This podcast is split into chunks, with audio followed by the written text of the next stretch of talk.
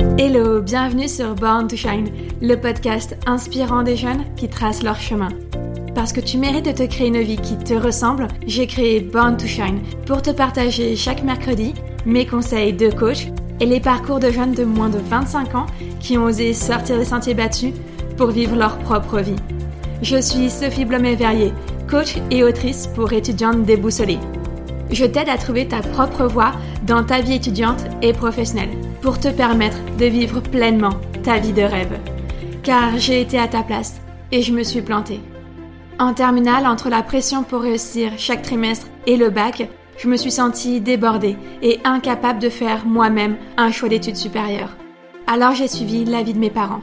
Et ça a été ma plus grosse erreur. Quelques mois plus tard, j'ai compris qu'il n'y avait que moi qui pouvais savoir ce qui me correspondait vraiment. Et j'ai osé me réorienter dans les études de mon choix. Depuis que j'ai trouvé ma voie, je vis chaque jour ma vie de rêve. Alors j'aimerais que mon expérience et celle des jeunes que j'invite sur le podcast te servent pour t'éviter de faire les mêmes erreurs et enfin te créer ta vie de rêve. Si l'épisode te plaît, n'hésite pas à me laisser un commentaire sur Apple Podcast, c'est le meilleur moyen de me soutenir et en plus c'est simple et rapide à faire. Maintenant, installe-toi confortablement et prépare-toi à te créer une vie sur mesure.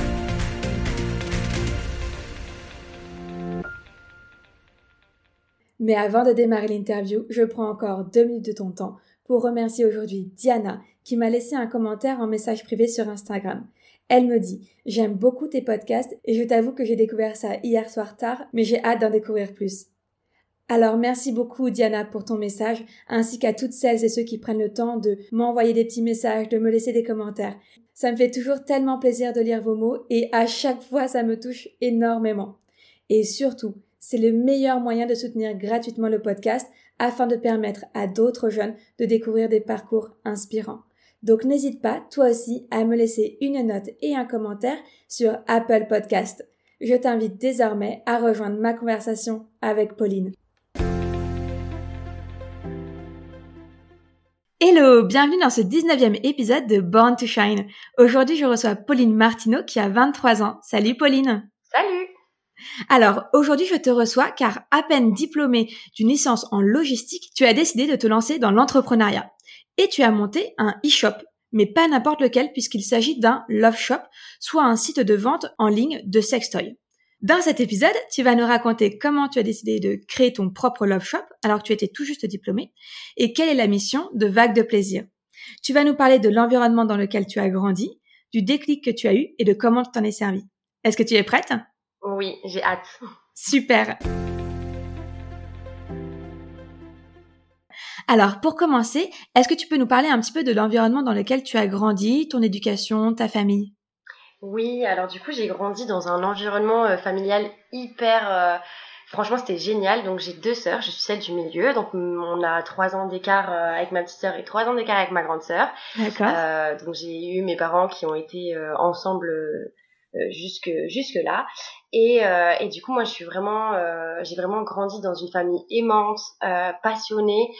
Et c'est ça qui m'a rendue la personne que je suis aujourd'hui. On a traversé des moments assez compliqués. Donc ça a créé vraiment une personnalité chez moi assez forte je dirais.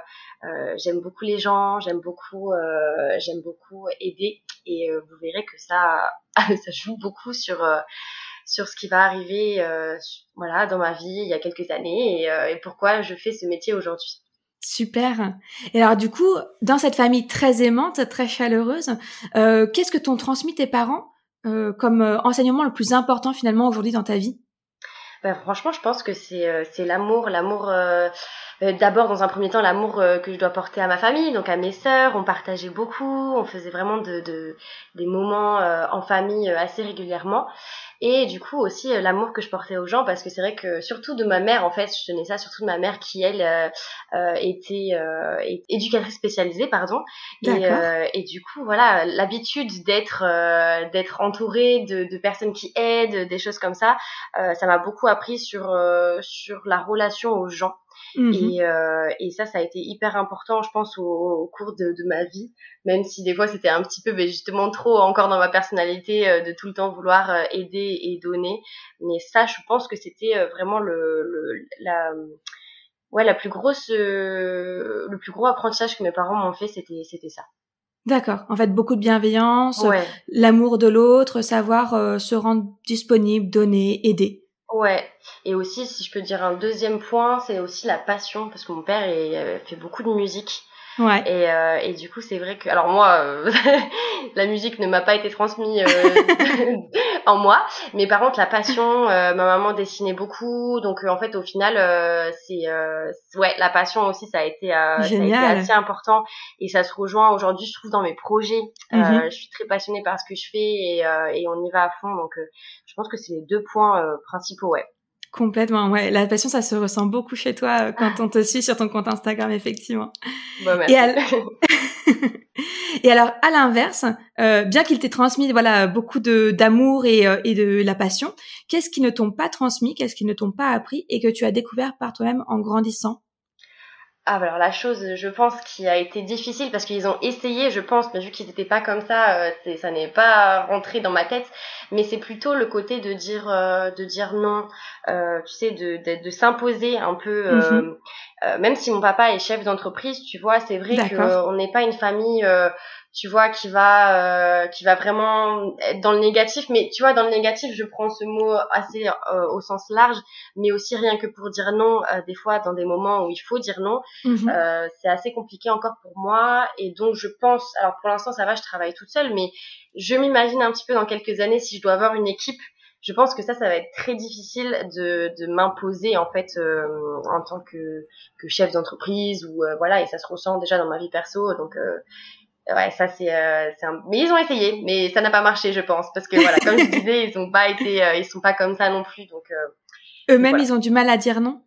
Ouais, je pense que c'est euh, c'est vraiment ancré en eux. Ben, comme je disais, c'est la bienveillance et donc un petit peu la peur de froisser, des trucs comme ça. Et, et ça, ça se ressent, ça se ressent. Alors après, quand il faut dire les choses, on, on dit les choses, mais c'est vrai que c'est c'est difficile. C'est difficile. D'accord. Ok. Donc en fait, euh, tu as un petit peu suivi euh, à ta façon les traces de ton papa, puisque toi aussi, euh, à peine 22, 23 ans, tu t'es lancé et t'es devenu chef d'entreprise. Ouais, j'aurais jamais imaginé. tu vas nous raconter un petit peu comment ça s'est passé dans la deuxième partie de, du podcast? Oui, oui, oui. Ok. Alors du coup, comment euh, t'en es arrivé à devenir chef d'entreprise? Qu'est-ce qui s'est passé? Est-ce qu'il y a eu un événement, une rencontre, la parole, enfin quelqu'un qui t'a dit quelque chose qui a euh, voilà marqué un tournant dans ta vie, qui t'a décidé à te lancer? Alors déjà, faut savoir que moi de base, j'étais pas du tout carriériste. Euh, je voulais être salariée, euh, faire mes heures, gagner ma vie quand même assez bien, mais sans plus, histoire de pouvoir euh, voilà passer beaucoup de temps avec ma famille enfin ma future famille du coup euh, dans ma dans ma tête avec mon mari mes enfants tout ça. Et euh, et en fait euh, je me suis rendu compte au fur et à mesure que c'était pas du tout euh, ça en fait la vie. Enfin je veux dire on a on nous a beaucoup appris qu'il fallait être salarié pour être bien et, et donc moi je m'étais convaincue de ça comme je disais, malgré le fait que mon papa euh, soit chef d'entreprise, il a une, une, une, entreprise, une PME. Ils ont, ils sont cinq, donc euh, tu vois, c'est pas une très grosse entreprise, mais c'est quand même mhm. une belle petite entreprise. Et, euh, et donc j'étais vraiment bloquée sur le fait que quand tu étais chef d'entreprise, et euh, t'allais pas avoir de temps pour toi, pas avoir de temps pour ta famille. Donc ça, je m'étais dit niette, je pouvais pas. Et en fait, au final, euh, ben, il y a plein de choses qui ont fait que je suis arrivée à faire ce que je fais aujourd'hui. Mais du côté euh, entrepreneuriat, en fait, c'est plutôt euh, un bon combo de tout. Ça, ça a été déjà être dégoûtée de mon année, euh, de ma dernière année d'études. J'ai euh, été, d'accord. enfin, franchement dégoûtée de, de mon alternance. J'ai fait des missions en fait que les alternants, euh, les clichés des missions des alternants. Ah Juste pour donner un exemple, j'ai passé franchement quasi toutes les heures où j'ai travaillé là-bas à chronométrer les gens parce que j'ai fait donc une licence de logistique et j'ai passé euh, voilà des semaines et des semaines à être derrière des personnes à les chronométrer pour faire des petites actions. Mais c'est horrible. Ah ouais, ça a été euh, assez compliqué pour moi euh, psychologiquement donc en fait ça m'a vraiment dégoûté de ça. Mais à l'inverse, quand j'étais à l'école, j'avais un prof qui m'a beaucoup marqué parce que c'était des pros et, euh, et en fait qu'il a voilà il avait un discours qui était motivant justement pour Mhm. sortir du, du salariat et pour entrer dans l'entrepreneuriat D'accord. et donc ça m'a euh, implanté enfin ouais ça m'a planté une petite graine dans, dans mon petit cerveau et, euh, et après il y a eu plein d'autres choses j'ai euh, rencontré quelqu'un euh, bah, du coup mon copain qui lui est très euh, voilà, il a, beaucoup d'ambition, donc euh, ça m'a aussi euh, boosté dans ce sens-là. Euh, mon papa, donc en grandissant, je me suis rendu compte de ce que c'était d'avoir une entreprise, tout ça. Donc voilà, il y a eu cet effet boule de neige qui a fait que je me suis dit, j'ai envie d'aller vers l'entrepreneuriat. Et en fait, euh, est arrivé le premier confinement, donc l'année dernière, Mhm. euh, où j'ai eu le temps de beaucoup, beaucoup, beaucoup cogiter parce que je suis une personne qui réfléchit beaucoup et je devais aller en master, donc j'avais tout. D'accord. J'avais l'école, j'avais euh, l'alternance, j'avais le logement. Je devais partir à Paris parce que du coup de base je suis à Bor- je suis de Bordeaux pour aller faire donc euh, mon master. Et en fait euh, pendant ce confinement-là, je me suis dit non, non, non. J'ai eu un déclic à ce moment-là de me dire je ne peux pas euh, partir faire des études, euh, continuer. Euh, J'ai envie de lancer un projet qui me tient à cœur. euh, et donc j'ai beaucoup, beaucoup, beaucoup réfléchi. J'en ai parlé autour de moi, mais avec le recul, je me dis que j'en ai parlé stratégiquement autour de moi parce que je me suis rendu compte que j'en avais parlé que aux personnes où j'étais sûre qu'ils allaient pas me dire oh non Pauline t'es folle. Non non tu allais aller dans mon sens. Et en fait euh, j'ai décidé de, de de pas aller euh, de pas aller euh, voilà en, alternance en master exactement et de monter mon projet. Euh, en parallèle euh, voilà pendant le confinement j'avais créé un petit blog de voyage histoire de, de voilà de centrer un petit peu tout ça ce qui m'a donné un petit peu ce qui m'a un peu mis le pied dans l'étrier et puis après, euh, j'avais déjà en fait au fond de moi cette euh, cette envie de, de de créer un projet donc qui avait du sens. Et pourquoi vague de plaisir? Euh, C'est surtout parce que j'ai travaillé donc euh, mon premier job c'était d'être enfin, conseillère de vente dans une boutique de lingerie féminine. D'accord. Et donc du coup c'était trop bien parce qu'en fait j'étais en contact tout le temps avec des femmes dans leur intimité. Euh, elles, elles rentraient en se disant oulala. Euh, je suis pas très sexy hein. et après elles passaient à la cabine et on leur faisait essayer des ensembles super mignons donc en fait tu vois ça ça m'a appris aussi que que les femmes elles avaient besoin d'être euh, d'être euh, boostées d'être euh, voilà comme on peut le, le voir beaucoup en ce moment sur les réseaux et, euh, et pourquoi vague de plaisir après ça a été plusieurs petites anecdotes dans ma vie qui ont fait que j'ai voulu me tourner vers la sexualité et le plaisir féminin D'accord. Ok. et, euh, et en fait, je me suis dit, bon, ben, tant qu'à ne pas aller faire mes études supérieures euh, jusqu'au bout, autant me donner un, un challenge hyper compliqué de lancer un love shop. D'accord. je fais pas les choses à moitié. Donc en fait, ça s'est fait en, en deux étapes, on va dire. Ouais. C'est pendant ton année d'alternance qui te dégoûte, euh, ton prof, euh, comme tu dis, plante une petite graine dans ton cerveau qui te donne l'envie de voir autre chose que le salariat. Tu commences à, à te dire ouais, je me lancerai bien dans l'entrepreneuriat. Euh, tu as hum, ce, ce, ce master en fait, mais c'est pendant l'année de, de licence, hein, on est d'accord? que j'ai eu ces déclics? qu'émerge cette idée. Ouais. En fait, Ouais. j'ai commencé à faire mon blog de voyage pendant mon année d'alternance parce qu'en fait, il faut savoir que que que j'ai je me suis aussi beaucoup intéressée au à la vie nomade, tu sais, euh, au digital nomade. Donc je D'accord. m'étais dit je vais commencer mon blog de voyage, essayer de le rentabiliser euh, euh, tu vois avec des annonces, des choses comme ça et comme ça après je pourrais aller voyager et être euh, indépendante dans ce sens-là. Donc c'était ça pendant mon année de de ouais d'alternance, de licence. Et après, à la suite, pendant le confinement, c'est là où, euh, en fait, tout a pris une ampleur beaucoup plus grosse. Et c'est là où, euh, où j'ai, euh, voilà, pris le temps de tellement réfléchir que je me suis dit, euh, allez, c'est parti, j'y vais, quoi. Et en, en- au final, tu te dis que j'ai pas tant réfléchi que ça pour me lancer et pour annuler euh, cette, euh, ce master, parce qu'au final, c'est, c'était l'histoire de un mois, tu vois. Ouais. Mais euh, c'est vrai que moi, quand, quand j'ai quelque chose dans ma tête, euh, j'y vais. quoi. Je peux pas le mettre sur le de, de côté. Il faut que je fonce, faut que j'y aille. Donc, euh, donc c'était beaucoup réfléchir et en même temps pas trop. Tu veux réussir tes études et t'épanouir dans ta voie étudiante, mais tu as un problème.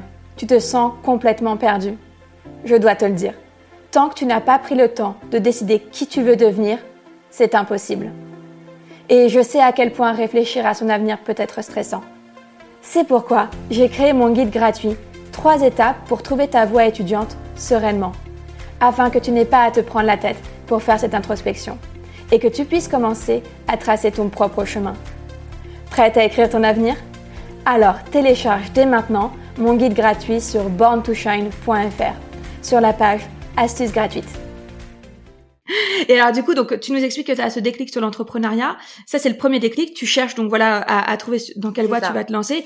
D'abord ce blog sur le digital nomadisme, et puis ensuite tu viens nous dire que ton passé, ton histoire, euh, à la fois ce premier job dans, dans une boutique de lingerie, mais à la fois un, un passé plus personnel, faisait que tu avais envie d'aider les femmes. Et puis tu nous l'as dit tout à l'heure, c'est que ce que ta maman t'a transmis finalement, euh, tes parents, en tout cas, c'est de l'envie d'aider. Euh, du coup, voilà, moi j'ai envie de te demander euh, finalement pourquoi plus particulièrement un love shop? Parce que comme tu dis c'est vraiment pas évident. Pourquoi vague de plaisir du coup? Et alors ça, ça a été aussi donc un peu un, un un tout parce que euh, c'est vrai que moi je suis quelqu'un qui euh, était vraiment euh, dans le tabou par rapport à la sexualité, par rapport au plaisir féminin. Donc même dans mon propre cercle, on va dire d'amis, de, copines, je je parlais pas du tout. Et en fait, il y a eu une soirée en particulier qui qui m'a beaucoup marqué. Donc je ne sais pas si tu as commencé le, le, livre des complexes jusqu'à l'orgasme que je pas encore. mais euh, j'en parle dans dans l'introduction parce que ça m'a vraiment beaucoup marqué. Euh, j'ai été donc euh, à un repas avec des copines et la plupart donc sont plus âgées que moi, ont plus d'expérience, tu vois, elles ont un copain depuis très longtemps et en fait je me suis rendu compte que c'était très tabou parce que c'était la première fois qu'on parlait de masturbation, de plaisir féminin mais en toute ouais en toute liberté sans voilà, sans chichi, quoi. Et je me suis rendu compte que c'était très compliqué parce qu'il y en avait beaucoup qui avaient jamais eu mm. d'orgasme, beaucoup qui n'avaient jamais pratiqué la masturbation. Il y avait plein de choses qui euh, avaient fait que moi, je suis sortie de cette soirée en me disant, il y a vraiment un problème, quoi. C'est euh, c'est dingue de se dire que on était huit, il n'y en avait que deux, voire trois qui étaient plus ou moins à l'aise dans sa sexualité. Et quand je dis plus ou moins, c'est qu'on avait 20 euh, ans et que il y a encore beaucoup de choses qui sont tellement ancrées en nous que c'est difficile de d'être pleinement épanoui. Euh, et en fait de ça, de là en fait de, est parti mon, on va dire euh, mon challenge de me dire il faut que ça bouge de ça. Donc euh, je me suis vachement euh, renseignée. Donc tu vois, j'ai suivi beaucoup de pages euh, à cette époque-là autour de la sexualité féminine, autour du plaisir mhm. féminin, en, vrai, en vraiment en, essayant de, comprendre pourquoi c'était comme ça. Et en parallèle, j'avais une ex-collègue du coup qui faisait des réunions sextoy, tu sais, pour une grande marque et, elle faisait des réunions et on en avait fait une avec elle. C'était la première fois que voilà que je voyais des sextoys et que du coup que ça m'avait aussi un petit peu euh, mis quelque chose dans la tête et donc du coup ces deux piliers sont montés sont montés pour en fait arriver au moment où de me dire eh bien euh, le plaisir féminin c'est hyper tabou et il y en a pas beaucoup qui le qui le vivent vraiment bien et en même temps il y a cet outil qui fait que c'est ça peut changer les choses et donc du coup j'ai fait un bon mix des deux et, euh, et, euh, et j'ai créé Vague de plaisir donc du coup qui est un love shop 100% féminin. Mhm. J'ai vraiment voulu être exclusif sur ça. je choisis que des marques qui sont propres et connues parce que c'est encore un milieu qui est très bah, pas assez réglementé donc c'est assez compliqué. On peut vraiment vite tomber sur des choses bah, pas bonnes pour le corps. Et en plus de ça, vu que c'est encore un objet qui est très tabou, très euh, bah, si on est très pudique autour de ça, on va pas mettre des 100 et des 1000 au premier. Et c'est pour ça que j'ai voulu me spécialiser dans la recherche du premier sextoy pour ne pas que les femmes en fait soient trop euh, dans cet océan de sextoy, ne pas savoir quoi choisir. Et je voulais vraiment les guider par rapport à ça pour que le premier, je l'espère, soit régulièrement le bon. D'accord, ok. Alors j'ai plein de questions là. Tu m'as parlé tellement de choses et ça a éveillé ma curiosité sur tellement de sujets. Alors euh, je vais commencer par la première, c'est-à-dire que à ce dîner, je vais revenir un petit peu en arrière sur ce que tu disais du coup. À ce dîner avec tes copines, toi, euh, effectivement, tu, tu prends conscience que le plaisir sexuel féminin est tabou, mais quelle était ta position à l'époque? J'ai compris que tu étais pudique, tu n'osais pas forcément en parler, mais est-ce que tu te sentais épanouie dans ta propre vie sexuelle déjà? Alors, euh, avec le recul, je dis répondrai non. D'accord, ok.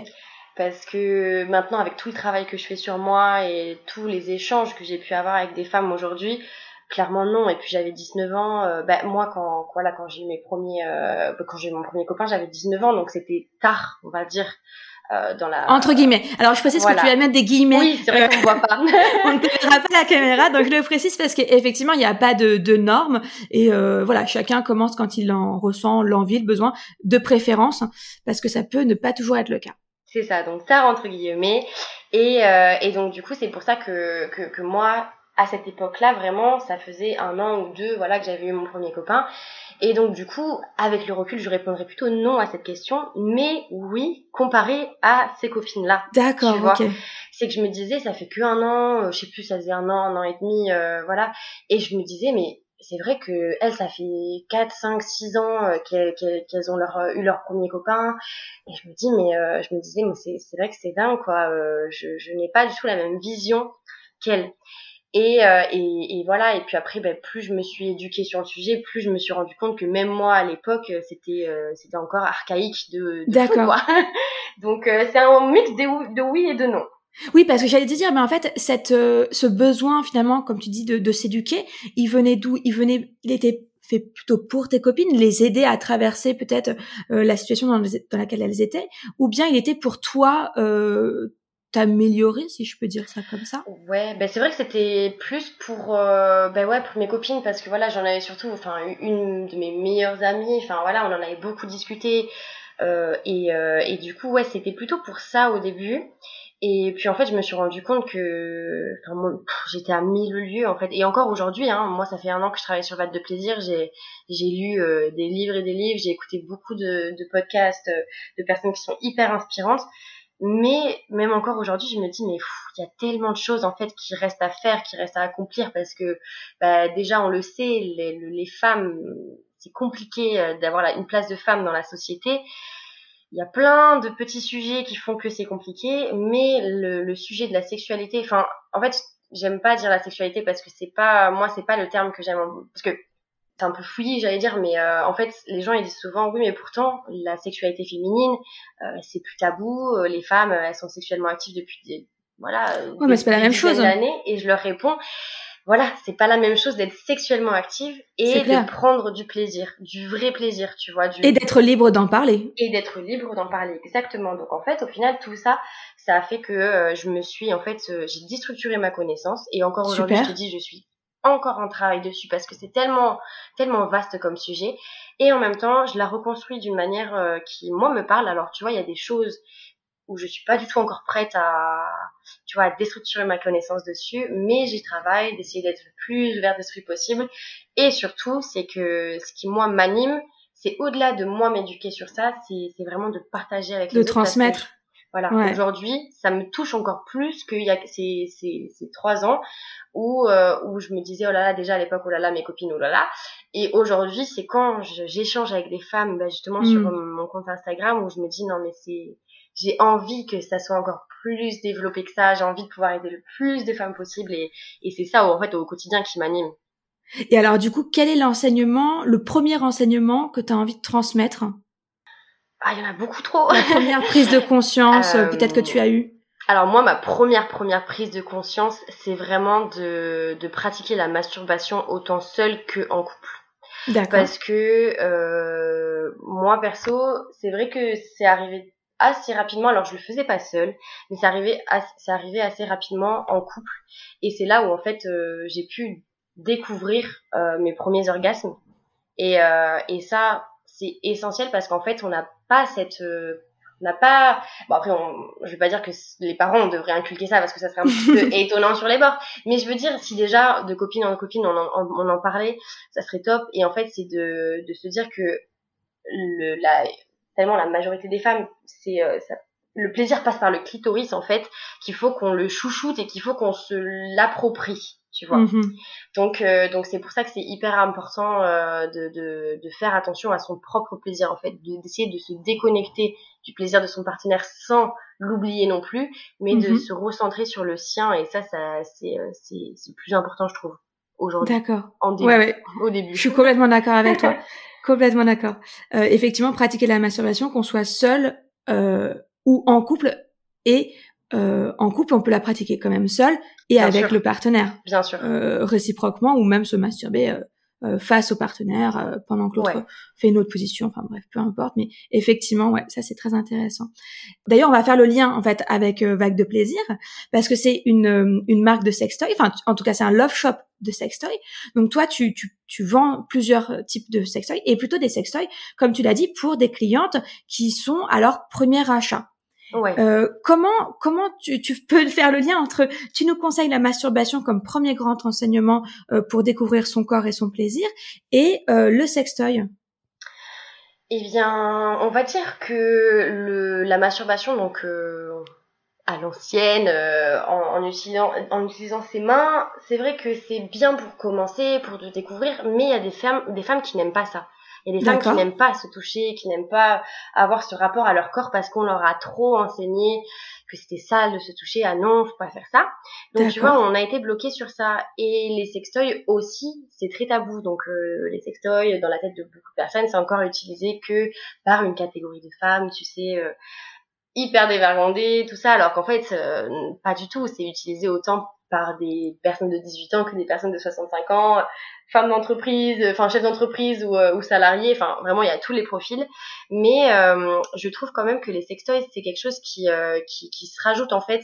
Alors si tu es toute seule entre toi et, et, ton plaisir, et si tu es en couple entre toi et ton partenaire, c'est-à-dire que c'est quelque chose en fait qui va être mécanique. Donc déjà tu auras peut-être plus de facilité à atteindre oui. l'orgasme, on va dire que euh, si tu pratiques la masturbation euh, avec tes mains, avec tes doigts. Euh, et donc c'est pour ça que moi le, le, le sextoy c'est c'est un bon compromis en fait pour plein de raisons parce que il y a tellement de sextoys sur sur cette planète que on est obligé de trouver son bonheur et que ça peut aller du petit vibro euh, euh, qui est très mignon, donc en fait on on n'ose pas trop, on va essayer ses premières sensations, à des, des sextoys qui sont beaucoup plus poussés et là euh, qui vont aller plutôt dans des catégories de personnes qui, qui prennent plus de plaisir avec tel ou tel acte. Mais mais voilà, le, le sextoy c'est c'est vraiment, je pense, un bon moyen de, de se découvrir en tout cas. D'accord, ok. Et on commence par euh, quel, enfin, tu nous conseillerais quel sextoy pour commencer? Euh, alors moi, c'est ce que je disais tout à l'heure de toute façon, c'est qu'il faut chouchouter son clitoris. Donc euh, pour moi, je préfère conseiller absolument un, un stimulateur de clitoris -hmm. parce que du coup, c'est vrai qu'on a on a été vraiment éduqués tous plus ou moins, on va dire, euh, à la voilà, c'est une société phallocentrée. Donc phallocentrée, c'est-à-dire que c'est le pénis au, au cœur du au cœur du des rapports, au cœur du sujet, que c'est assez aussi euh, archaïque hein, la façon dont, dont on fait l'amour aujourd'hui c'est euh, c'est vraiment reproductif c'est euh, et là je le mets entre parenthèses pour commencer préliminaire parce que c'est pas tout le temps oui. le cas préliminaire pénétration et euh, le, la, le éjaculation masculine. voilà ce que j'allais dire les éjaculations masculines excuse-moi je cherchais mon mot. Euh, et, euh, et voilà et c'est pour ça que d'ailleurs je j'aime pas trop utiliser le terme préliminaire parce que ça devrait même pas être en amont à la pénétration parce que la pénétration mm -hmm. devrait faire partie du sexe autant que du sexe oral ou des choses comme ça et du coup, c'est pour ça qu'en fait, je conseille tout le temps des stimulateurs de clitoris parce que on a trop tendance en fait à penser à la pénétration en, en, en premier plan en fait. Et du coup, souvent quand on achète son premier sextoy, quand on a quand on n'est pas conseillé ou en tout cas de, à mes yeux, de pas de pas de la bonne manière, on va forcément se tourner vers un euh, sextoy qui est très phallique, donc euh, qui va être peut-être trop ah, gros, oui. euh, trop qui vibrera pas forcément voilà. Il y a plein de choses en fait qui rentrent en compte. Et il faut savoir qu'il y a euh, qu'une seule femme sur euh, huit qui euh, qui arrive à avoir des orgasmes rien qu'avec la pénétration. Donc c'est vraiment très peu. Et donc oui, c'est ouais. j'allais dire parce que moi je me rends compte de quelque chose. C'est que plus on peut dire effectivement, si tu veux, la partie préliminaire, donc euh, tout ce qui va être sexe oral ou même sexe, enfin, on va dire auditive, c'est-à-dire euh, tout ce qui va être touché, caresse, peut-être petits mots, euh, jeu de tentation au, début, et puis ensuite effectivement cunilingus ou fellation. Bref, tout ce qui va être ce qui va aider à faire monter, monter en pression, euh, préparer effectivement le, le sexe à, à, mouiller. En fait, j'ai l'impression que on, l'organe du, du, clitoris, on voit comment c'est, c'est un petit capuchon euh, au-dessus euh, qui sort un petit peu, et puis ensuite c'est deux tiges euh, qui font comme un, une sorte de triangle, on va dire. Et qui et font en 10 fait, cm en plus en moyenne de profondeur, ce qui est énorme. Ouais. Et, et en fait, le, le sexe euh, interne, euh, donc avec pénétration, ne peut être euh, agréable que si ces deux branches sont extrêmement gonflées oui. de sang, donc extrêmement excitées. C'est là, à ce moment-là, qu'on va se rendre compte aussi qu'on mouille beaucoup. Donc, du coup, j'ai l'impression que plus on va avoir passé de temps en préparation, donc on peut appeler ça préliminaire, mais en tout cas en préparation à la pénétration euh, et à faire monter cette pression, cette excitation, plus on va un mouiller et donc avoir des. Deuxièmement, l'organe du clitoris interne qu'on ne voit pas va être gonflé et donc on va être euh, atteindre facilement l'orgasme. Mais du coup, si on est déjà face à un partenaire qui, dans une relation phallocentrée où on se dit qu'en fait les préliminaires sont une obligation et euh, parce que l'autre ne prend pas de plaisir, parce que encore une fois, avec cette image que un sexe c'est ça, surtout un sexe de femme, hein, parce que alors a priori un sexe d'homme pour une fellation c'est nickel, ça passe, tout va bien, mais un sexe de femme, ah oui, ah oh non non c'est sale, ça pue, c'est je sais pas, ça m'assère, voilà. Donc euh, les hommes descendent rarement faire un cuni, par contre les femmes, c'est obligatoire, passage obligé. Euh, donc voilà, si en fait il n'y a pas eu un homme qui a passé assez de temps, assez d'attention, parce que c'est en temps, mais c'est en caresse, c'est en patience, c'est euh, détends-toi ma chérie, voilà. Euh, du coup, le sexe ne peut pas être prêt en fait, tout simplement. Il n'a pas eu assez de temps pour se euh, pour pour oui pour se mettre en condition. C'est un peu comme si on t'amenait un plat à table et qu'on disait bon maintenant tu manges. Bon bah t'as peut-être pas encore faim. Ouais, exactement. et c'est pour ça que d'ailleurs que euh, je trouve ça hyper important aussi de sortir de euh, cette, euh, tu vois, de cette société très pénétrative. Il faut absolument pénétrer pour prendre du plaisir parce que c'est pas forcément le cas. Et d'ailleurs, il y a Maya Mazorette qui dit, qui adore cette femme. Donc si vous voulez aller l'écouter, elle est extraordinaire cette nana. Mais elle dit qu'en fait, si les femmes étaient moins pénétrées et par exemple que les hommes l'étaient plus, et eh bien le sexe serait bah, entre personnes hétérosexuelles beaucoup mieux. Parce qu'il faut savoir qu'il y a que 16% des femmes qui jouissent à chaque rapport, femmes hétérosexuelles, mhm. comparé à 94% d'hommes hétérosexuels. Et pour la petite comparaison, c'est 86% de femmes euh, lesbiennes, homosexuelles, qui jouissent à chaque rapport. Donc on voit mhm. bien que déjà, dans un couple hétérosexuel, 16%, c'est rien.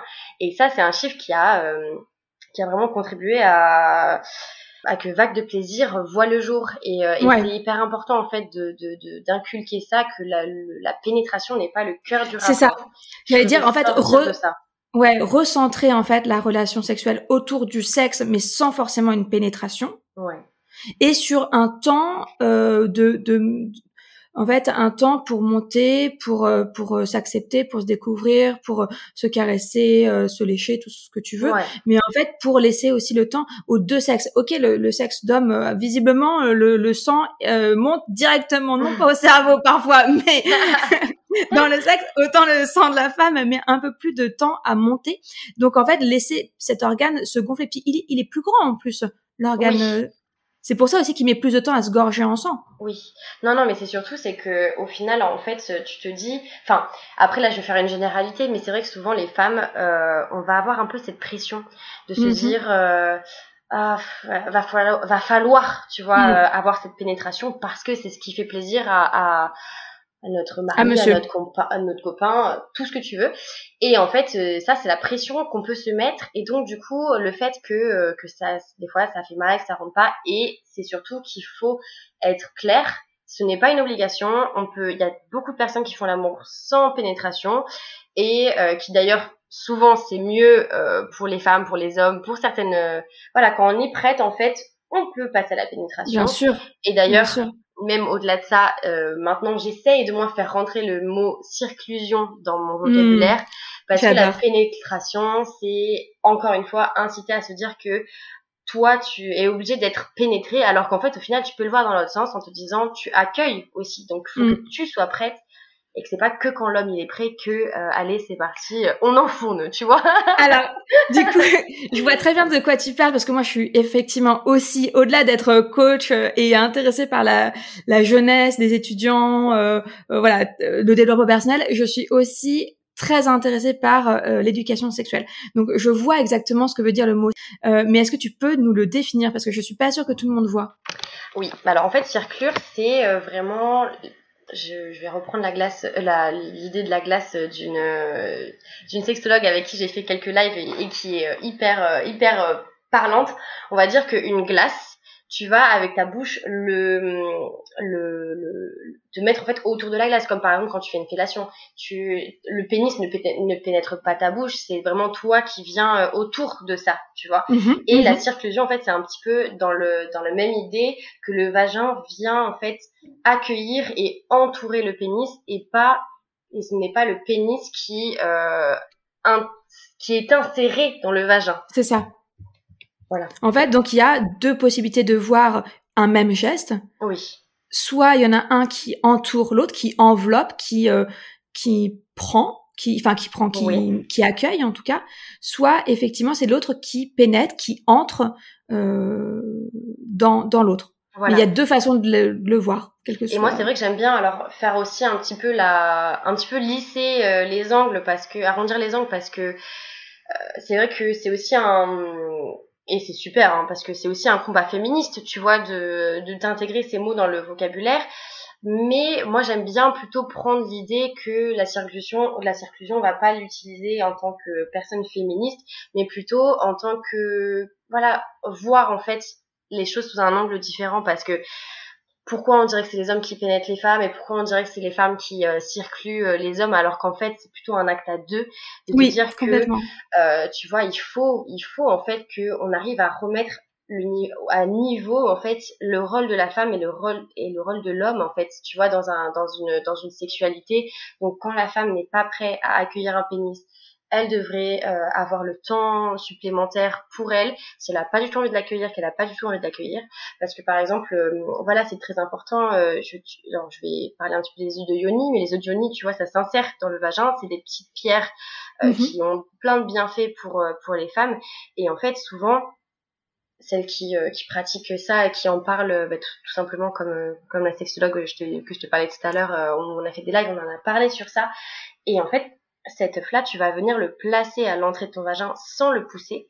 Et en fait, c'est impressionnant parce que c'est le vagin qui va s'ouvrir et qui va l'accueillir. Et ça, c'est très, euh, c'est très impressionnant comme, euh, comme, euh, comme, comme geste parce qu'en fait, c'est toute l'idée que tu pourrais avoir, par exemple, d'une pénétration ou d'une circlusion. C'est qu'en fait, il faudrait que le vagin soit prêt à accueillir et tu vois, à le faire rentrer et qu'il n'y ait hmm. pas certaines douleurs comme beaucoup de femmes le ressentent à chaque rapport, à chaque pénétration.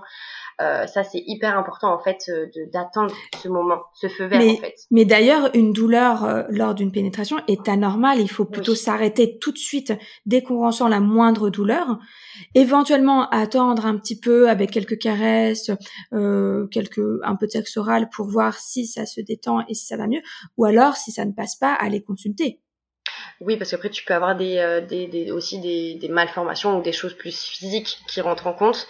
Euh, par exemple aussi des maladies comme le vaginisme euh, qui, qui, qui sont les, les raisons de beaucoup de, de douleurs. Mais après, mhm. voilà, il y a aussi tout l'aspect psychologique des femmes qui sont lourdes hein, parce que euh, c'est c'est vraiment on se sent obligé d'eux euh, on a cette pression beaucoup donc en fait on est contracté donc le vagin n'est pas détendu et là quand il y a une, insertion même si euh, parfois des, les hommes ne se rendent pas compte et, et qui qui sont pas forcément voilà dans la ce n'est pas on va dire forcé dans le mauvais sens du terme mais on n'a pas assez cette cette éducation en tout cas pour les femmes et pour les hommes, de se dire il faut le dire quand ça fait mal et surtout dire stop, dire non, tu vois. On a plutôt tendance à se dire c'est pas grave, ça va passer, c'est normal que t'aies mal pendant ta première fois, c'est normal euh, parce que si, parce que le sexe est trop gros, tout ça, tout ça. Non, c'est jamais normal et ça, je pense qu'il faudrait que ça soit le début de tout.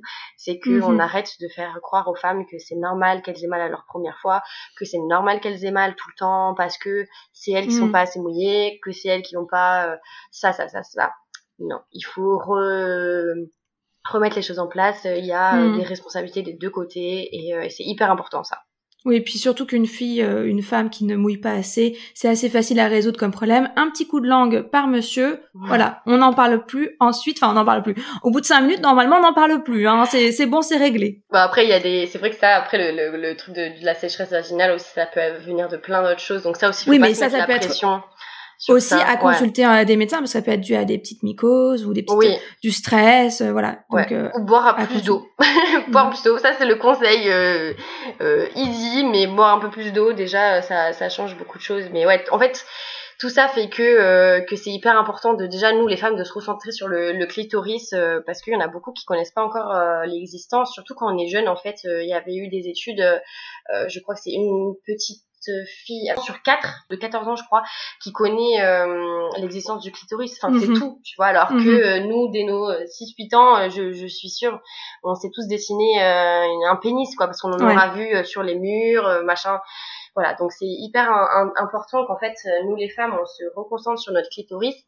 Et après au-delà de ça aussi sur notre plaisir parce que il y a des femmes qui vont peut-être pas être assez sensibles du clitoris, donc il va falloir découvrir d'autres zones érogènes, plein, plein de mm. choses comme ça. Mais en fait, tout ça passe par euh, par une reconstruction de de de, de sa son éducation euh, mm. sexuelle, euh, voilà. Et donc pour moi, c'est clair que les sextoys ça aide beaucoup parce que c'est mécanique, tu vois, c'est extérieur et en fait ça va te permettre de d'être un peu plus détendu, tu vois, pas te mettre la pression parce qu'en fait au final il fait un peu son travail tout seul. Ben oui, c'est ça, il te libère l'esprit en plus. C'est ça, ça libère l'esprit euh, vraiment euh, beaucoup. Donc euh, au final ça je trouve que c'est c'est vraiment important au moins de tester une fois et surtout comme je dis souvent, c'est que le premier n'est pas forcément le bon. il faut en essayer peut-être plusieurs avant de te dire ah ben celui-là il me convient plus, mhm. c'est plus dans mes cordes parce qu'il y en a qui donc sont trop sensibles du clitoris et qui vont avoir tendance à, à, à avoir besoin besoin de plus de douceur, d'autres qui ont mhm. à, l'inverse avoir un clitoris enfoui, donc plus de plus de d'intensité. Enfin, il y a plein de choses qui rentrent en compte en fait. Alors justement, comment est-ce qu'on fait pour choisir son premier euh, sextoy? Euh, ben, du coup, je pense qu'il faut être bien conseillé. Donc euh, moi, j'essaye sur mon site en tout cas de déjà avoir, euh, j'ai un guide qui est assez assez complet sur un petit peu tout comprendre sur les sextoys. Donc tu vois, il y a plusieurs matières, matériaux utilisés, plusieurs tailles, plusieurs voilà façons de, de, faire. Donc ça déjà, c'est important de, de s'éduquer aussi sur, sur ça, d'essayer d'apprendre un petit peu tout ce qu'il y a parce qu'on a souvent cette image du, du sextoy qui va être souvent un rabbit. Euh, en disant on va avoir besoin de la pénétration et du de du, du de la stimulation du clitoris. Donc souvent ça c'est les premiers à acheter.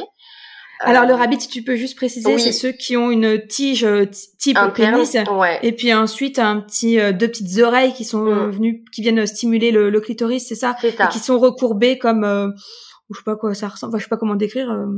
En fait, du coup, c'est qu'il fait les deux, quoi. C'est vraiment, mm. ça fait un mi, alors Y mal formé, mais oui, on va ça, dire, voilà, euh, c'est, il y a une grande tige qui va être euh, utilisée en interne et une petite qui va être utilisée en externe. Et souvent, c'est ça que les femmes recherchent à leur premier, et et c'est pas forcément le bon choix plein de raisons, parce que ça va être un petit peu trop difficile à manier, des choses comme ça. Mais c'est pour ça que je suis plutôt d'avis à que les femmes d'abord se renseignent sur les différents types de sextoys qui existent sauf qu'il y en a tellement que ça fait peur. Que du coup, on va aller regarder un petit peu ce que les femmes disent à droite à gauche et comme je disais tout à l'heure, c'est que c'est ça revient souvent à la pénétration, à la pénétration. Euh, et, euh, et c'est pour ça que moi je conseille aussi surtout d'avoir des bons conseils. Donc euh, moi j'essaie de d'attirer en fait le plus de femmes à essayer de prendre rendez-vous avec moi ou de me parler sur Instagram pour vraiment échanger parce que on est tellement toutes différentes qu'on n'a pas toutes mhm. les mêmes envies. Et même au-delà de ça, quand on pense avoir une envie, au final en creusant un petit peu, souvent j'ai une cliente qui va venir me dire je veux ça ça ça, et au final quand on en a discuté quelques minutes ensemble, elle mhm. repart avec complètement autre chose. Donc c'est hyper important en fait.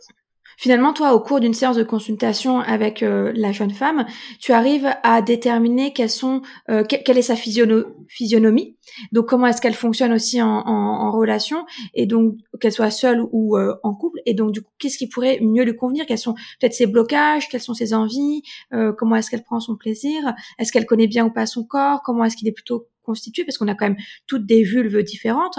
Euh, et, du coup, qu'est-ce qui pourrait vraiment bien lui convenir? C'est ça que tu fais en consultation? Oui. Alors c'est vrai que moi, la première question que je pose à chaque fois, c'est est-ce que c'est le premier sextoy qu'elles ont eu? Donc ça, c'est hyper important pour moi, je pense, parce que quand c'est ton premier sextoy, il faut euh, rester quand même dans quelque chose de d'assez simple d'utilisation.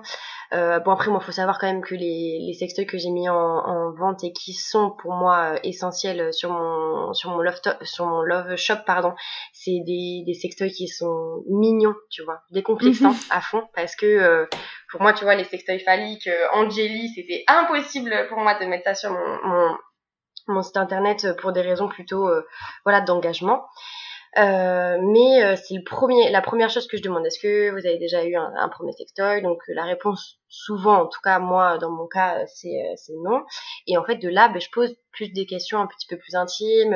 Est-ce que vous avez déjà pratiqué la masturbation? Est-ce que qu'est-ce que déjà vous avez dans la tête? Enfin voilà, il y a plein de choses en fait où j'essaie de sonder dans quel humeur la personne est, dans ce qu'elle recherche, ce qu'elle imagine en fait à obtenir avec avec un sextoy est-ce que c'est pour une utilisation seule ou à plusieurs, enfin voilà, en couple ou à plusieurs. Donc tu vois, en fait, il y a plein de choses qui viennent euh, construire cette petite maison, tu vois, en fait, euh, et euh, et c'est hyper important en fait d'écouter parce que souvent, en fait, je me suis rendu compte que les, les femmes avaient beaucoup besoin de parler et qu'on les mhm. écoute et qu'on les comprenne tu vois parce qu'elles ont plein de questions et en fait et en fait c'est hyper intéressant de, de, de, les, de les laisser les poser et même moi des fois je me dis ah ouais c'est une très bonne question à laquelle j'avais jamais pensé et je ressors toujours plus enrichie euh, sur les échanges que j'ai avec les personnes donc euh, c'est trop bien c'est vachement bien Super, super intéressant. Et alors du coup, pour revenir un petit peu sur euh, le, le, lancement de, de de plaisir, donc euh, tu avais 22 ans, tu euh, finis ta licence et tu as cette envie, tu parlais tout à l'heure de, ton papa, donc la passion qui te transmet la passion, et là, toi tu découvres ta, ta propre passion finalement en te renseignant sur la sexualité, en découvrant que c'est un tabou d'une part et, et que c'est auto-centré sur la, la, la, pénétration et que tu veux changer finalement cette éducation sexuelle-là, et l'autre part, aider les jeunes femmes, euh, puisque ça c'est ce qui t'a été transmis par ta maman. Quelle est euh, donc tu décides voilà à la fin de ta licence à lancer euh, non pas à rentrer en master mais à lancer Vague de plaisir. Quelle est la première action que que tu fais? Comment tu lances Vague de plaisir finalement? Les premiers pas? Alors ça a été assez rapide parce que du coup moi j'ai été dès le début et je suis encore en statut auto-entrepreneur donc en fait c'est c'est très simple d'ouvrir son statut auto-entrepreneur. Euh, mais la première chose en fait que j'ai fait, c'est surtout de sourcer un petit peu euh, ce qui était déjà fait. Euh, ben, moi, c'est vrai que quand j'avais pas encore l'idée de lancer Vague de plaisir, je me retrouvais pas du tout dans les love shops actuels. Donc j'ai fait un petit peu une étude de marché en fait en me disant mais c'est vrai qu'il y en a quand même des gros, mais moi la première, je je me sens pas à l'aise. Il y a trop de choix, il y a trop de, des fois c'est très sexiste. Enfin franchement c'est un monde où t'es pas forcément à l'aise euh, hmm. directement quand tu connais pas. Surtout en tant que femme. Surtout en tant que femme, donc t'es pas à l'aise, tu vois. Tu n'as pas envie de d'être euh, forcément associé à ça directement et tout. Donc du coup, en fait, euh, j'ai fait cette première étude de marché. Ensuite, après, quand je me suis dit non, mais moi, je vais faire vraiment un truc pour les femmes, qui soit bienveillant, où il n'y ait, aucun truc sexiste et tout ça. je me suis dit bon, ben maintenant, il faut que je source un petit peu des fournisseurs, comment je vais faire, parce que j'ai pas d'entrepôt, j'ai pas mille et un sous mettre dedans. Donc en fait, euh, j'ai trouvé un, premier fournisseur en espagnol qui pratique eux le dropshipping. Donc tu sais, le dropshipping c'est euh, euh, passer, en fait t'as le t'as la commande du client et en fait ça t'as pas de stock chez toi et tu le fais envoyer directement à, à la, personne. Donc en fait, au début, moi je m'étais dit bon je vais faire ça parce que c'est vrai que j'ai pas de stock et je vais voir en fait si mon projet fonctionne et tout ça.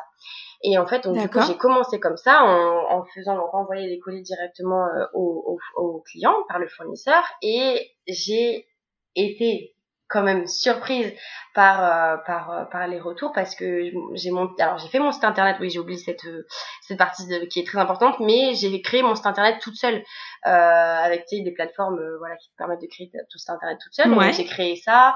Mon copain qui qui est tu sais, il est, développeur, donc il m'a quand même pas mal aidé sur plein de petits trucs. Euh, donc voilà, j'ai tout fait euh, assez rapidement parce que tu vois, j'ai commencé à y travailler, on va dire, euh, en fin août et j'ai ouvert début septembre et puis ah ouais t'as été vite. Ouais ben en fait de faire tout ça ça m'a pas pris très longtemps. Ça m'a pris tu vois peut-être deux trois semaines. Et en fait je me suis lancée et après, c'est à partir de ce moment-là où j'ai vachement travaillé dessus. Donc en fait, j'étais déjà lancée, mais euh, après, enfin voilà, jusqu'à encore aujourd'hui, je travaille encore, par exemple sur mon site internet, euh, toujours en amélioration, quoi. Mais euh, donc en fait, tes premières actions pour te lancer, ça a été d'abord créer ton statut entrepreneur, ça. ensuite faire un site internet, et en même temps te renseigner sur la modalité, voilà, des. C'est ça d'envoi et des fournisseurs. Ok. C'est ça. Et du coup, après, quand c'est quand ça a quand même bien marché, euh, ben, tu vois, moi, ce que j'avais vraiment envie de faire, c'était mes petits colis avec mon petit papier de soie, tu vois, des petites cartes, des trucs comme ça. Et, euh, et c'est pour ça qu'après, quand ça a commencé à bien fonctionner, où j'avais des commandes un peu plus régulièrement, ben maintenant, tu vois, je travaille en flux tendu. Euh, je je j'attends, euh, tu vois, avoir d'avoir plusieurs commandes pour pouvoir commander à mon fournisseur, que ça arrive chez mhm. moi et que je puisse le renvoyer. Et depuis quelques temps, ça y est, je commence à pouvoir euh, faire des petits stocks chez moi, euh, donc avec les, les, produits les plus vendus, parce que il y a clairement euh, des, des, produits qui se démarquent.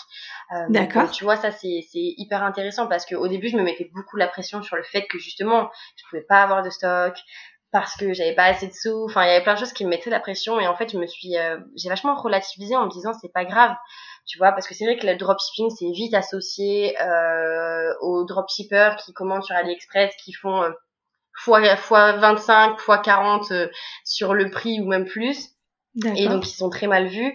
Et en même temps, je me disais mais c'est pas grave parce que moi c'est pas du tout ça. C'est euh, c'est vraiment la la méthode dropshipping qu'on apprend à l'école. Enfin, il y a eu plein de choses qui, il a fallu que je me détende dessus. Je, mm. euh, par exemple, mon site internet, euh, je l'ai, je l'ai changé, je ne sais pas combien de fois, tu vois, parce que je suis et encore aujourd'hui, euh, j'ai hâte de pouvoir avoir des fonds suffisants pour pouvoir euh, le faire faire par quelqu'un. Enfin, tu vois, mais je me dis, c'est pas grave, baby steps, tu vois, on y va petit à petit.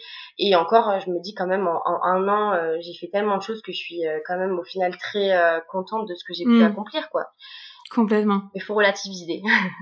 T'as raison. Alors du coup, justement, tu nous parlais des modèles les plus vendus.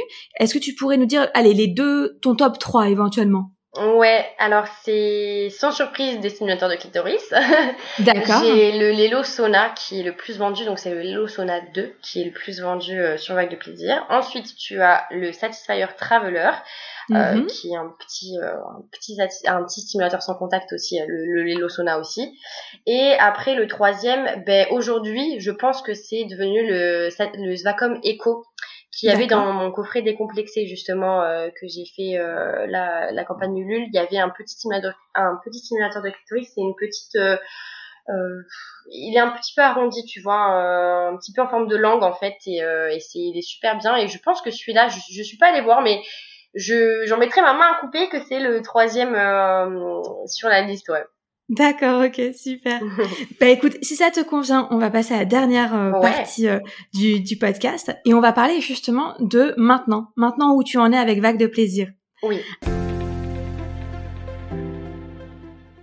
Alors, première question, euh, est-ce que tu peux nous parler un petit peu de ton ambition avec Vague de plaisir? Jusqu'où tu as envie d'emmener Vague de plaisir? Alors c'est vrai que moi j'imagine beaucoup de choses avec Vague de plaisir, mais jusqu'où je veux emmener Vague de plaisir, je sais pas trop parce que j'imagine que j'aurai toujours des ambitions, tu vois, euh, je serai jamais satisfaite. Mais déjà aujourd'hui moi le, le, principal euh, principal truc que je voulais faire c'était lancer mon premier produit que je vais lancer là euh, euh en précommande dans moins de 10 jours, donc ça c'est déjà un Bravo. check. Je suis très contente. Euh, et le, la prochaine étape on va dire que ça serait avoir une équipe mais jusqu'où je voudrais amener Vague de plaisir, euh, c'est tellement loin dans ma tête, je, je n'ai même pas, tu vois, euh, trop réfléchi à tout ça parce que justement j'essaye de me calmer, tu vois, et de faire des baby steps.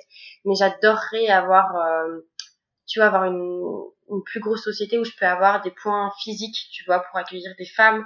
Et alors, je sais pas si j'aimerais avoir une boutique, mais en tout cas, tu vois, avoir des endroits euh, où vraiment les femmes elles peuvent venir et elles peuvent prendre les produits en main, les toucher, mais surtout en fait poser leurs questions. Alors tu vois, c'est hmm. peut-être un, un, ça peut peut-être être un showroom, ça peut peut-être, euh, j'en sais rien, tu vois, mais j'ai vraiment envie d'avoir euh, cet accompagnement qui m'a tellement en fait marqué avec, euh, je te dis, mon hmm. expérience dans la lingerie, parce que bon, je cite un petit peu des marques, mais euh, par exemple, tu vois, Etam, euh, Princesse Tam Tam, euh, Andy's et tout ça, c'est des marques qui sont qui sont quand même pas trop mal pour les femmes. Mais c'est tu rentres, tu achètes, t'as un peu de conseils si t'en as besoin, mais sans plus. Mhm. Et aujourd'hui, c'est j'ai un peu l'impression que c'est un petit peu la même chose dans les love stores actuels, euh, même chez mes concurrents, c'est qu'ils sont pas mal. Hein, j'ai des concurrents qui sont très forts et qui sont super, mais en tout cas à mes yeux, et c'est pour ça que Vague de plaisir est né, c'est qu'il manque cette écoute, tu vois, pour les femmes. Mm. Et euh, donc dans l'entreprise euh, de lingerie dans laquelle j'ai travaillé, eh ben, c'était vraiment ça. Si elles rentraient qu'elles n'avaient pas leur taille, si par exemple elles avaient un trop gros bonnet et que euh, et qu'elles n'avaient pas leur taille, et eh ben c'est pas grave, on leur dit, on leur donnait d'autres concurrents chez qui il pourrait y avoir. Et c'était vraiment le plaisir de la femme avant tout, de la cliente. Et c'est chouette. Moi, ça m'est resté.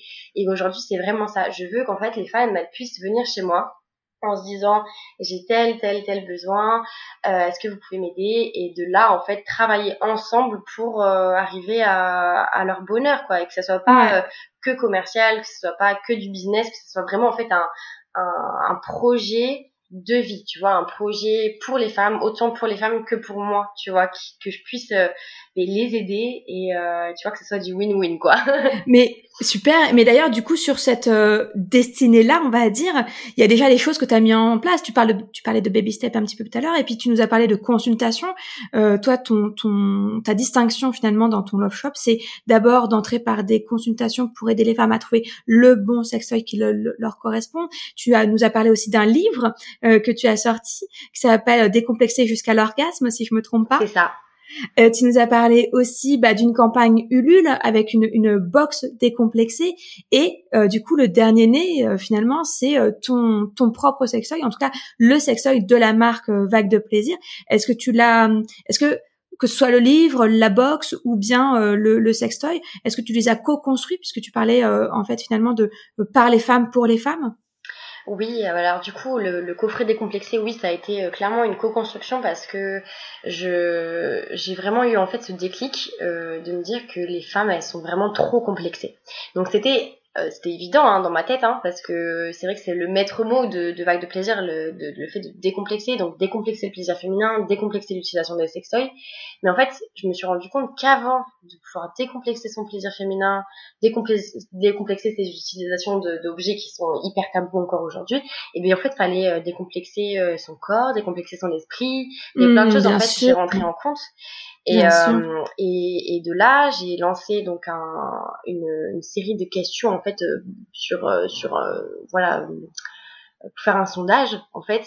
Et je me suis mais j'ai été trop contente de voir qu'il y a eu plein plein de femmes, donc il y a eu plus de 665 femmes qui ont répondu. et ça a été euh, impressionnant, mais j'ai passé des heures et des heures à lire leurs témoignages. Et ça m'a tellement touchée parce que je, je, lisais des trucs qui étaient qui sont terribles hein, euh, et c'était beaucoup beaucoup beaucoup trop de témoignages qui disaient que carrément avant de, de d'avoir un rapport sexuel avec leur mari, leur conjoint, il fallait qu'elle boive un petit verre d'alcool, sinon c'était pas possible. Enfin, il y avait tellement de choses qui étaient aberrantes, enfin, et je me suis dit non mais là ça alors déjà d'un ça me confirme beaucoup qu'il faut que je continue à travailler sur ça. Mm-hmm. En même temps en fait, j'ai eu plein plein plein plein plein de témoignages qui ont fait que il y a eu trois facteurs en fait euh, qui empêchent les femmes quand même en, règle générale de s'épanouir dans leur sexualité. C'est le complexe vis-à-vis de leur corps, le, le, fait de ne pas lâcher prise et le fait de ne, en fait, de ne juste pas connaître euh, leur plaisir, tu vois, leur corps, tout ça. Et, euh, et du coup, ça, ça a été donc les trois points clés sur lesquels je me suis basée. Et après de là, bah, j'ai cherché en fait des objets qui peuvent vraiment euh, bah, changer ça, tu vois. Alors c'est pas une thérapie, c'est loin d'être une thérapie, mais tu vois, c'est plutôt des clés qui, que, que j'ai essayé de donner aux femmes pour pouvoir, euh, bah, du coup, euh, aimer leur corps, aimer leur façon de penser, euh, aimer, euh, tu vois, même lâcher prise, d'arriver à se détendre, à prendre du temps pour elle, à essayer d'apprendre à se connaître. Donc il y a eu plein de choses dans le livre justement que que j'ai écrit ben, dans un premier temps pour qu'il aille dans ce coffret-là et j'espère par la suite pouvoir euh, l'auto-éditer ou l'éditer avec une maison d'édition. On ne sait pas, on verra plus tard. Mais euh, j'ai vraiment essayé d'avoir des paroles d'experts, tu vois, des témoignages de mhm. femmes, des exercices, enfin des choses qui, qui peuvent euh, réussir à, à, faire vraiment décomplexer les femmes. Quoi. Voilà, donc du coup j'allais dire, le livre en fait il sert à se décomplexer vis-à-vis de son corps et vis-à-vis de sa tête.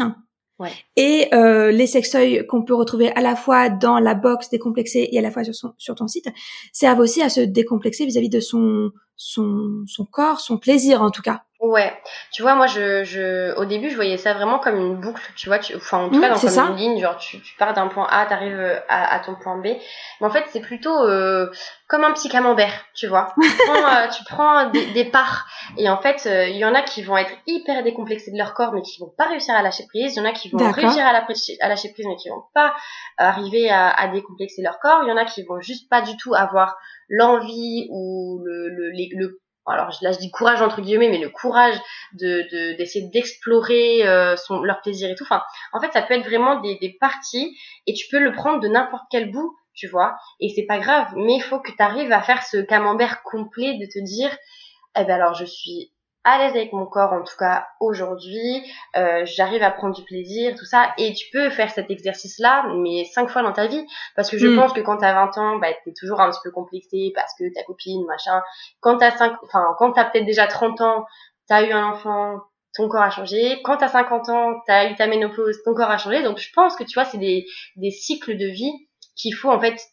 en permanence travailler et, euh, et que c'est important parce que pour moi, une femme qui sera épanouie autant euh, dans leur vie, euh, on va dire au quotidien que dans leur vie euh, sentimentale et sexuelle, ça sera hyper important parce que c'est de là où en fait on part quoi. Quand on est vraiment épanoui, on se sent plus forte, on se sent mieux et je pense que tu vois, du coup, les femmes, quand elles auront leur place, par exemple, dans leur sexualité en couple, en mhm. plus leur place, parce que bon, je l'espère en tout cas que c'est euh, plus de femmes que je l'imagine, euh, et bien on aura plus de place sûrement euh, après partout, tu vois, au boulot, euh, dans la rue, tu vois, on aura plus ce, ce truc de dire non, tu vois.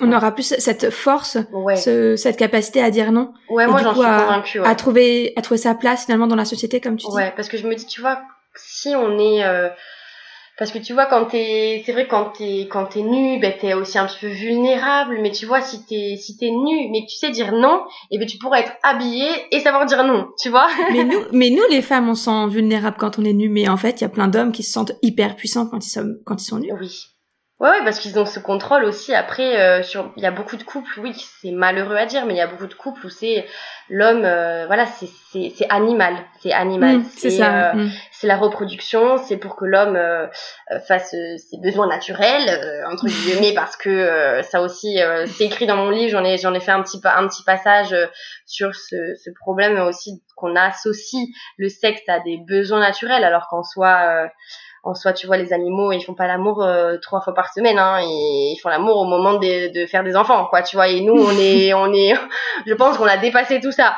Euh, donc euh, ça, faudrait que ça soit un petit peu plus, euh, un peu plus mis en avant et, et qu'en fait les femmes reprennent tellement leur pouvoir, en fait, déjà un petit peu sur, être plus sur d'elles et puis après que ça joue sur leur sexualité, que leur sexualité soit reprise en main, voilà, et qu'après ça les élève aussi dans le, dans la société, quoi.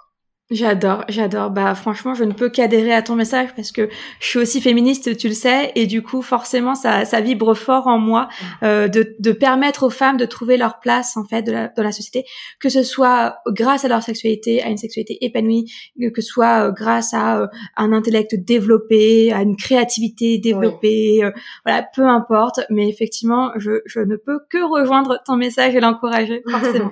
et c'est la raison aussi pour laquelle je t'ai invitée, hein, forcément. Bah oui, mais merci beaucoup beaucoup en tout cas, ça me fait trop plaisir euh, de pouvoir échanger sur ce sujet toujours et, euh, et c'est hyper intéressant d'échanger avec des personnes qui déjà comme tu dis vibrent euh, à, à, à, mes enfin voilà à mon discours tout ça parce que c'est c'est c'est on va y arriver mais que d'une seule mm. manière c'est ensemble de toute façon. c'est clair. Go girls. Ouais. Mais c'est clair. La sororité c'est clair. Moi je enfin encore une fois j'adhère forcément à tout ce que tu racontes là eh ben écoute, c'est hyper passionnant, mais on va quand même penser à clôturer l'épisode parce que je pense qu'il va déjà durer un petit peu plus longtemps que prévu. Mais c'est pas grave, on est bien, on profite. Pour clôturer l'épisode, j'aimerais te poser euh, voilà quatre, euh, quatre dernières questions. Tout d'abord, quel serait le conseil que tu donnerais à une jeune femme euh, aujourd'hui qui veut découvrir sa sexualité? Euh, déjà s'écouter, hum, s'écouter parce que si euh, si vous sentez que vous n'êtes pas à l'aise, si vous sentez que vous avez besoin de, de découvrir d'autres choses et tout, surtout c'est s'écouter, ne jamais s'auto-juger déjà, parce que je pense que les autres euh, nous jugent déjà, déjà assez, donc surtout ne pas se juger et, euh, et écouter nos envies, et voilà, aller un peu plus loin dans dans la recherche de, de son plaisir, tout ça, c'est hyper important. Ok, super. Bah s'écouter, trop bien, t'as trop raison. Ensuite, deuxième question, c'est le podcast s'appelle Born to Shine. Du coup, toi, est-ce que tu peux nous dire en quoi tu brilles? Alors moi, je pense que j'aime beaucoup m'imaginer en fait en train d'aider les gens. Je pense que ça, de toute façon, on l'aura bien ressenti depuis le début euh, de ce podcast. Mais euh, je suis très heureuse aujourd'hui de pouvoir euh, aider à ma manière euh, beaucoup de personnes, surtout beaucoup de femmes. Et, et ça, c'est ce qui me fait sourire au quotidien, c'est de me dire que mm. j'arrive à, à, à, faire briller d'autres femmes. Et comme on en avait discuté toutes les deux il y a assez longtemps maintenant, c'est c'est qu'au final, moi, je, je, je, vis pour aider les gens, mais dans, sauf que du coup, ça me, moi, me m'élève aussi beaucoup. donc, j'adore, j'adore ça. Top, top. Et effectivement, euh, comme on se connaît un petit peu quand même, je te reconnais bien là-dedans. enfin, le, le donc Born to Shine à la base c'était un, un site avec euh, des articles, un, blog avant de devenir un podcast. Et j'aime bien recommander du coup à la fin, à chaque fois de, de mes articles, une personne, un artiste, euh, un film, une exposition, enfin un livre, quelque chose en tout cas ou quelqu'un. Et toi, qui aujourd'hui est-ce que euh, tu aurais envie de nous recommander? Qui ou quoi en fait est-ce que tu aurais envie de nous recommander? Euh, alors là, j'ai beaucoup de choses. Euh, après, je pense qu'on va rester un petit peu dans mon domaine parce que il y a sur le domaine de l'entrepreneuriat, c'est vrai que moi, je je suis pas beaucoup de, podcasts, mais euh, j'aime beaucoup écouter, par exemple, The Bee Boost. Bee Boost, j'aime beaucoup. Donc ça, ça me motive de mon côté enfin professionnel et justement après de mon côté plutôt personnel euh, slash professionnel euh, pour m'éduquer un petit peu. J'adore Maya Mazorette, c'est euh, ce que je vous ai dit tout à l'heure. ça c'est, elle est passée, donc elle fait des chroniques surtout pour le monde à l'écrit, mais sauf qu'elle fait aussi des chroniques des fois à la radio. Enfin voilà, si vous avez l'occasion de l'écouter, c'est c'est nana qui est géniale et aussi donc elle a écrit un livre qui s'appelle Sortir du trou, lever la tête. Donc en fait ça se lit dans les deux sens. Ça se lit, euh, euh, tu vas voir sortir du trou qui va se lire euh, sur la moitié du livre. Après, hop, tu le retournes et tu vas lever la tête. Enfin, c'est super.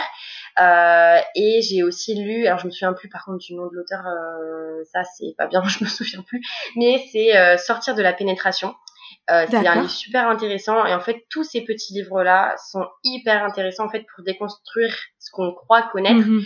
euh, des fois c'est assez cru donc on se dit oulala là là, oui c'est vrai que bon là ok mais euh, mais c'est c'est des trucs très intéressants à lire et euh, et à essayer en fait de de se faire une opinion autour de ça je pense. Super super je Complètement d'accord, ouais, complètement d'accord. Top. Et alors, bah, dernière question, il y a que toi qui auras la réponse aussi. C'est euh, le mot de la fin, en fait, finalement, où est-ce qu'on peut euh, te, te retrouver, te suivre, euh, commander sur Vague de plaisir, voilà. Comment est-ce qu'on peut faire ça?